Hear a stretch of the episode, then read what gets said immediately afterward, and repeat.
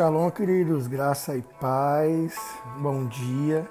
Estamos dando início ao nosso 12 dia de propósito, o nosso 12 devocional, que tem como base três níveis de relacionamento.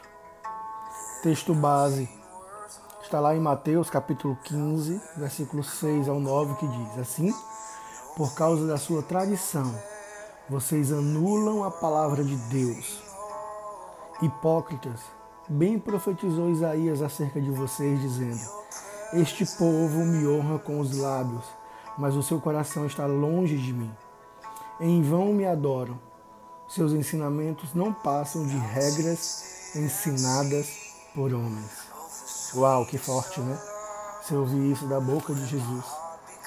Jesus fez essa séria declaração aos fariseus, porque eles haviam permitido que uma tradição tivesse precedência sobre a palavra de Deus. Meu dicionário define tradição como padrão de pensamento, ação ou comportamento herdado, estabelecido ou costumeiro. Obviamente, tradição em si ou por si mesmo não é necessariamente uma coisa ruim. Existem muitas tradições que comemoro com os meus amigos e a minha família. No entanto, os fariseus tinham elevado a tradição, um padrão costumeiro de pensamento, acima da palavra de Deus, o que tornou a palavra sem efeito em suas vidas. Essa verdade é igualmente válida hoje. Nós temos que nos certificar de que o nosso entendimento da verdade é definido pela palavra de Deus e não por sentimentos transitórios ou pelas tradições ou filosofias do homem.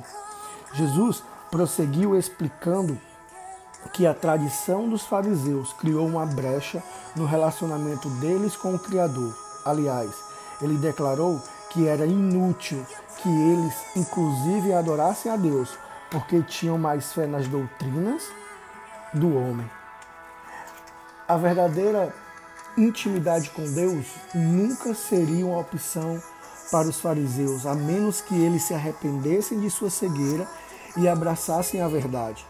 Da mesma forma, a fim de desfrutarmos de um relacionamento íntimo com o Espírito, temos que deixar de lado os pensamentos e as tradições dos homens e abraçar a verdade sobre ele, que é claramente evidente em Sua palavra.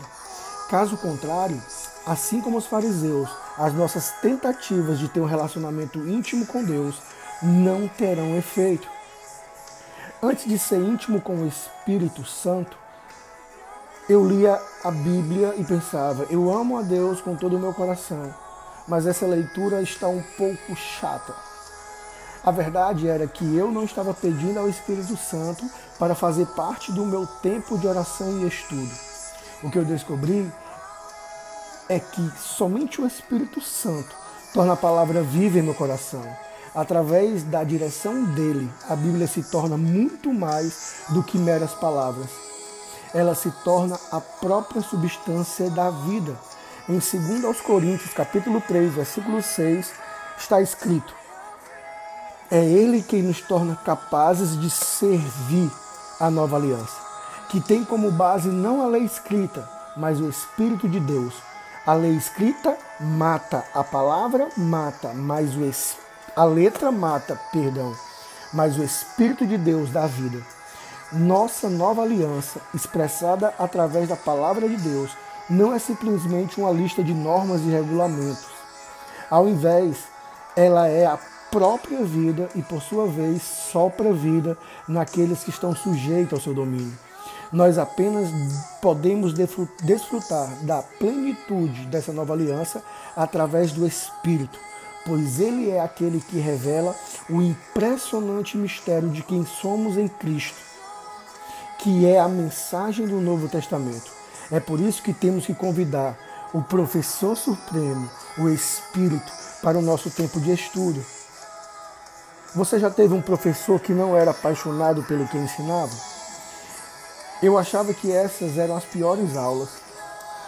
Terminar a matéria era doloroso, como um tratamento de canal. Da mesma forma, Você já teve um professor que simplesmente não gostava de seus alunos? Que experiência infeliz. A grande notícia é que o Espírito Santo é apaixonado por revelar os mistérios da palavra de Deus. E ele também é extremamente apaixonado por você. O desejo dele é ver você caminhar em todo o dom que Cristo deixou disponível para nós. Se pedirmos e buscarmos, ele irá nos revelar os mistérios da vida fielmente. Uau! Olha, olha, olha só que forte isso. Infelizmente, parece que nós muitas vezes tentamos caminhar nessa maravilhosa vida cristã sem a presença e o conselho do Espírito. Na verdade, o Espírito Santo é praticamente um estranho em muitas de nossas igrejas hoje. Nós temos involuntariamente substituído a sua presença por uma boa atmosfera. É quase como se estivéssemos desencorajado a manifestação do Espírito de Deus, porque algumas pessoas têm tentado fabricar a sua presença ou têm respondido a ela de uma forma esquisita. Não me entenda mal, querido. Eu creio que precisamos de grandes atmosferas em nossos cultos, amém? Houve muitas mudanças culturais necessárias na igreja ao longo dos últimos anos, e uma delas foi um aprimoramento da atmosfera. De muitas formas, a igreja tem se tornado mais relevante e atrativa para o mundo. Eu acredito que isso agrada a Deus. Como Paulo declarou em 1 Coríntios capítulo 10, versículo 33, também eu procuro agradar a todos de todas as formas, porque não estou procurando o meu próprio bem, mas o bem de muitos para que sejam salvos. Nós temos feito um belo trabalho aproveitando a criatividade individual e o avanço da tecnologia, por exemplo. Alguns dos lugares mais inovadores é, onde eu tenho estado são as igrejas. O corpo de Cristo deve ser os inovadores, aqueles que estão constantemente levando a criatividade a novos níveis. Porém, a igreja nunca irá assumir completamente a sua posição de poder amor e autoridade nesta terra, se não convidar o Espírito Santo para todos os seus interesses.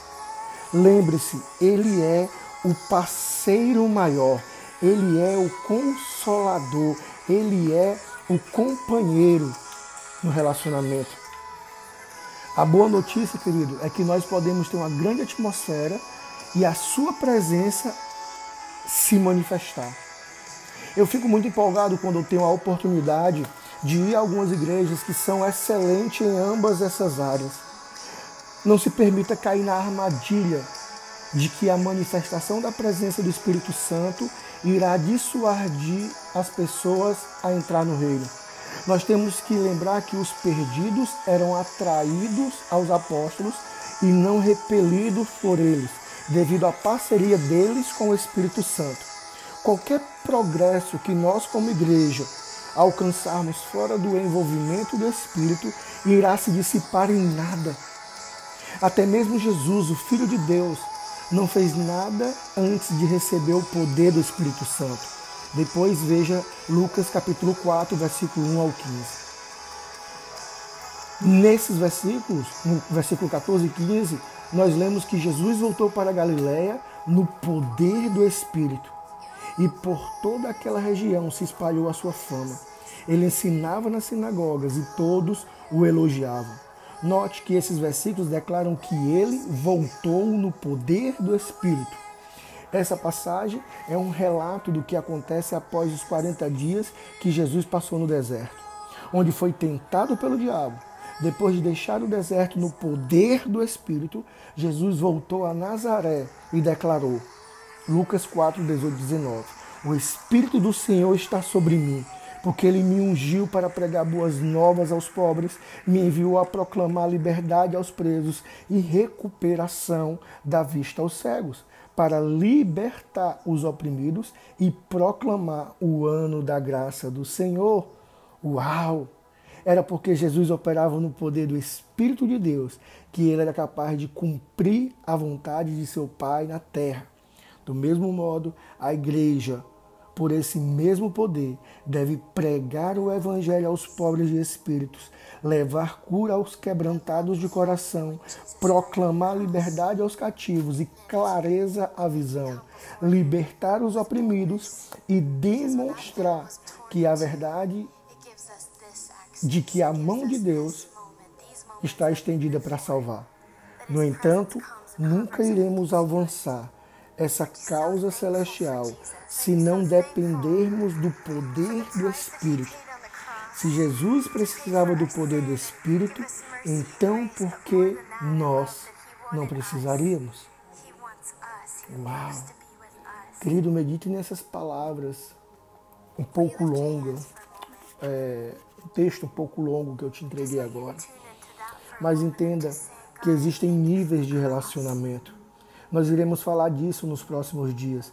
Mas a primeira coisa que você precisa entender é que não existe reino de Deus sem poder do Espírito. A atmosfera do ambiente, lembrando que a atmosfera é muito importante, não pode substituir a presença do Espírito. A presença do Espírito traz poder, traz revelação, traz libertação, traz palavra. A atmosfera é muito importante, mas nunca substituirá a presença. Que Deus te abençoe, te guarde e, em nome de Jesus, te faça compreender que a presença é mais importante do que qualquer outra coisa. A presença do Espírito Santo é o que te mantém vivo. Deus te abençoe.